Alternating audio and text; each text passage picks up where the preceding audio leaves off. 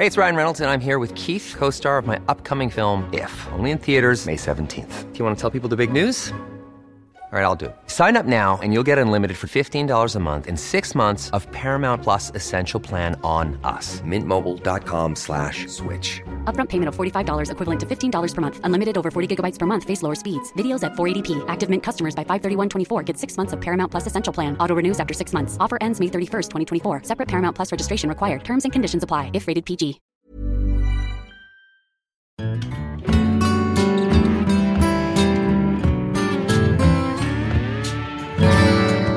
Hi, my name is BJ Berry, and welcome to 100 Music Legends, the stories of the 100 most important songs that you most definitely should know. Today we feature Heart of Gold by the legendary Neil Young.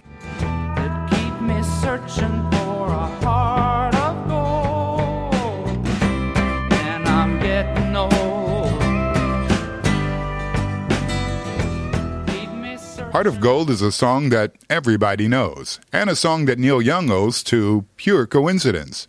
Actually, Neil Young wanted to release a live album from his solo acoustic tour, which he had taken through the entire USA and Canada after his first successful solo album, After the Gold Rush. The recordings were made during this tour, however, would remain in the archives for another 40 years until they were officially released for the very first time. Back to Heart of Gold. Neil Young made a stop while on tour in Nashville to appear on the Johnny Cash TV show. These young minds will be our leaders in the future. They'll be our science, our arts, our crafts, our politics, our music. And now our music comes from such brilliant minds as that of singer-songwriter Neil Young. Elliot Mazer was an up and coming studio owner from Nashville, and he had just put together a studio band of real pros and persuaded Neil to record some of his new songs with him, thinking this would make his studio famous. He then convinced Neil that he could also get two up and coming shooting stars to provide some of the backup singing. One was named James Taylor, and the other, Linda Ronstadt. They both were in town because they too wanted to perform on the Johnny Cash show. Nice offer, right? Elliot Mazer knew that during the tour, which was supposed to be a promo tour for his After the Gold Rush album, he knew that Neil had written an awful lot of songs and played more and more of these new songs on his live show, instead of just playing the songs from his previous album. Well, I dreamed I saw the knights in armor coming, saying something about a queen. Elliot Mazer had landed on fertile ground because Neil Young loved to write and then spontaneously record new songs. Even his manager was freaking out. Why record all of these new songs at this point when a live album was already in the works? Well, here's a moment where we talk about Neil's very, very special character. Already, his first successful band, Buffalo Springfield, together with Stephen Stills, had more or less failed because of his stubbornness. The fact that Stills later invited him into his new trio, Crosby, Stills, and Nash, was solely due to Young's musical genius. Neil just had it in him. This naturally spurred up his up and coming solo career. Crosby, Stills, and Nash, and now Young, were like the Beatles of the USA. But here again, Neil pulled the plug and paralyzed even that band. So he wanted to record a new solo album after the gold rush. A clever move from a career point of view. His chart success was there for all to see, and the solo acoustic tour was totally sold out. The live album was the logical follow up and the wishes of his management team. But not Neil's. In addition, he had just bought a new ranch in California with the Crosby, Stills, Nash, and Young dollars. While doing some handiwork on his new ranch, Neil hurt himself. So badly that he needed back surgery. His back was already in bad shape due to polio. He often did some of his tour with a back corset. That's why he also liked the idea of recording an album in Nashville. There, he could play his acoustic guitar sitting down. No heavy electric guitar, and no having to stand up. Get it? Heart of Gold is actually, from a lyrical point of view, an atypical Neil Young song. It's about a search for meaning.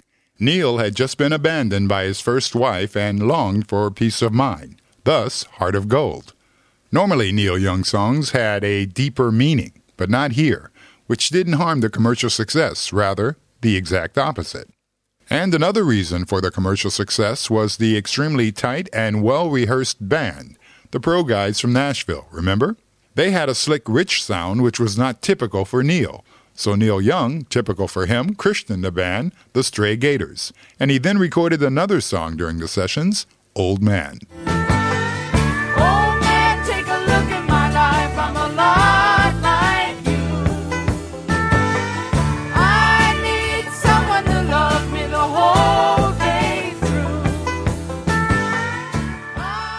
And yes, it also featured James Taylor and Linda Ronstadt on background vocals. This was so inspiring for him that he invited the band to his home at Broken Arrow Ranch to continue working on a new album. This session had caused so much buzz that his Bobness, Bob Dylan, had gotten wind of it. He was desperate. His career was stumbling, and he was also in Nashville, looking for a new sound. Legend has it that during Neil's further sessions in his California ranch, a masked figure was seen roaming around the property, listening to the recordings. Bob Dylan was so inspired by Neil's new sound that he started recording two similar albums inspired by Young's sound Blood on the Tracks and Desire. and wished that he'd gone straight and watched out for a simple twist of fate. Young's album, which was created from the recordings of Heart of Gold, was now called Harvest, an album that any and every record collector should have. And with Heart of Gold, the first song recorded for it, Neil immediately had a number one hit. Too many good circumstances came together, and they all worked out. Everyone was happy. Elliot Mazer became a star in the studio business. Neil's manager, although he preferred the live album, he filled his pockets with a little cash on the side as well. And the fans loved Neil's new, softer sound. Only Neil himself hated the fact that he had been elevated into a pop star god with a simple country song. But the solution to the problem was a piece of cake for Neil. On the following tour, to which the fans made a pilgrimage because of the hit single, he didn't play any Harvest songs, only new, unknown material. The audience booed, and Neil tried to mediate by promising that if they would wait until the break, he would play the songs that they knew. And after the break, he came back and played their songs. Everybody was happy. These songs were later released on the album Time Fades Away. Neil himself once said about Heart of Gold, this song put me in the middle of the road. Traveling there soon became a bore, so I headed for the ditch, a rougher side, but I saw more interesting people there. That's classy Neil. By the way, Heart of Gold was his only number one single. In our next episode, we're going to connect Neil Young with Lynyrd Skynyrd and the song Sweet Home Alabama. What exactly do the two songs have to do with each other? Make sure you tune in to our next show. Today, Neil Young is an environmentalist and outspoken advocate for the welfare of small farmers.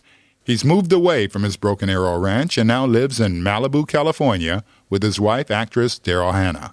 Neil Young, the man with the heart of gold.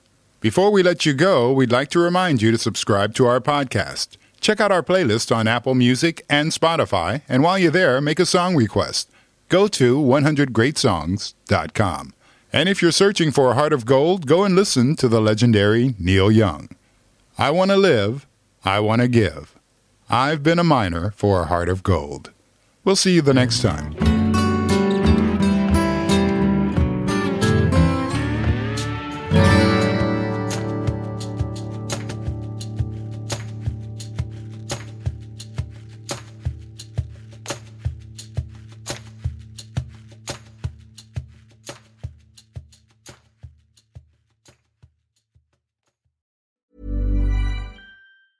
Mom deserves the best, and there's no better place to shop for Mother's Day than Whole Foods Market. They're your destination for unbeatable savings, from premium gifts to show-stopping flowers and irresistible desserts. Start by saving 33% with Prime on all body care and candles. Then get a 15-stem bunch of tulips for just $9.99 each with Prime. Round out Mom's menu with festive rosé, irresistible berry chantilly cake, and more special treats. Come celebrate Mother's Day at Whole Foods Market. Planning for your next trip? Elevate your travel style with Quince. Quince has all the jet setting essentials you'll want for your next getaway, like European linen, premium luggage options, buttery soft Italian leather bags, and so much more. And it's all priced at 50 to 80% less than similar brands. Plus, Quince only works with factories that use safe and ethical manufacturing practices. Pack your bags with high-quality essentials you'll be wearing for vacations to come with Quince. Go to quince.com slash trip for free shipping and 365-day returns.